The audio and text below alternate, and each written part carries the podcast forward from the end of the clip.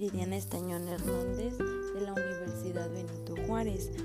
hoy en este podcast estaré hablando sobre primeros auxilios psicológicos o qué son los primeros auxilios psicológicos. Bueno, comencemos. Se dice que después de un suceso importante o después de vivir una situación en peligro, tenemos o entramos en un estado de shock para sobrellevar situaciones pues traumáticas, ¿no? Y existe una herramienta llamada primeros auxilios psicológicos, la que nos puede ayudar a enfrentar estos escenarios de mejor forma, pues disminuyendo la posibilidad de secuelas a algún futuro, al futuro. Los primeros auxilios psicológicos o PAP se definen como una herramienta de apoyo pensada en acompañar a aquellas personas que se encuentran en escenarios de crisis y que tienen como objetivo el recuperar el equilibrio emocional junto, junto con prevenir la aparición de secuelas psicológicas. Este mecanismo de contención está pensado para ofrecer ayuda de manera práctica y no invasiva así como poniendo en foco en las necesidades y preocupaciones inmediatas de las personas, atendiéndolas rápidamente en la medida de lo posible. O sea que en los primeros momentos en crisis es cuando estas personas de cualquiera que sean maestros, padres de familia, personas de salud, que entren pues a hacer su labor de PAP. Es fundamental también entender que los minutos posteriores a una situación traumática son obviamente muy importantes, ya que por este motivo entregar los primeros auxilios psicológicos de inmediato permitirá que la persona pueda superar de mejor manera el hecho, claramente está.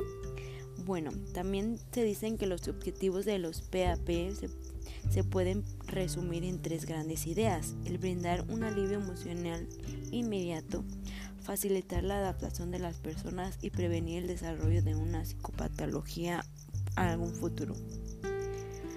También tiene ventajas de aplicación de esta técnica. Es que los PAP pueden ser administrados por un familiar, un amigo o incluso, como les comenté, algún conocido, un maestro o alguna persona que sepa brindar este apoyo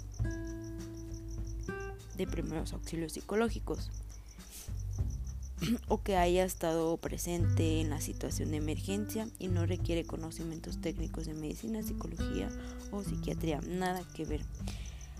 Sobre los primeros auxilios psicológicos, las situaciones traumáticas son escenarios más comunes de los que pensamos. Un asalto en la vía pública, incendios, desastres naturales, accidentes, tránsitos, entre otros.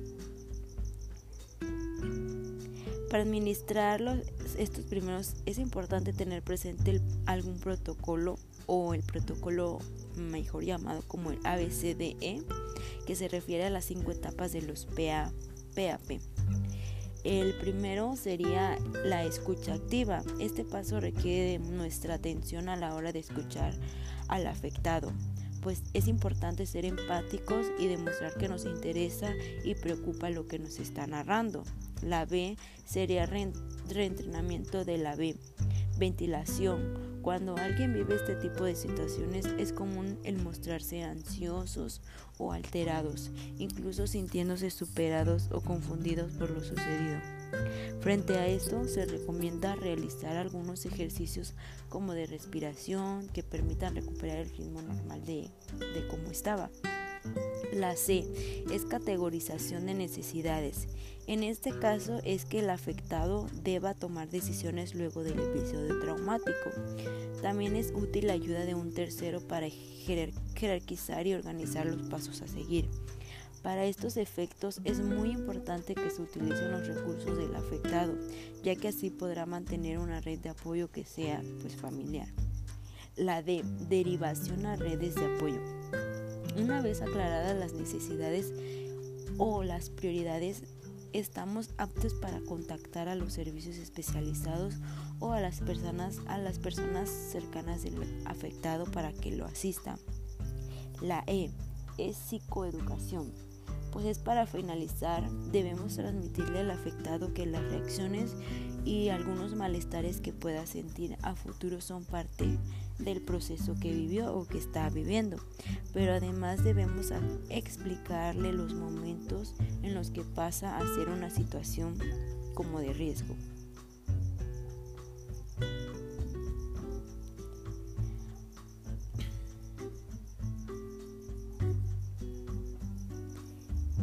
Personas que reciben primeros auxilios psicológicos inmediatamente pues reportan una percepción de cambio positivo o un mes después se evalúan y se les observan menos síntomas de reexperimentación, es decir, menos flashback de lo ocurrido. Ok, pero si bien estos resultados no pueden afirmar primeros auxilios psicológicos son una técnica que puede prevenir el trastorno de estrés postraumático, es mejor o es posible observar una reducción de algunos síntomas, lo que hace creer que podría ser efectivos como una estrategia de prevención secundaria. Aclarando que, tenemos que ir, claramente está a terapia para que estos o estas crisis o estos trastornos no lleguen a ocasionar algo a un futuro. Y creo que por el momento sería todo. Muchas gracias por haber escuchado este podcast. Nos vemos. Gracias.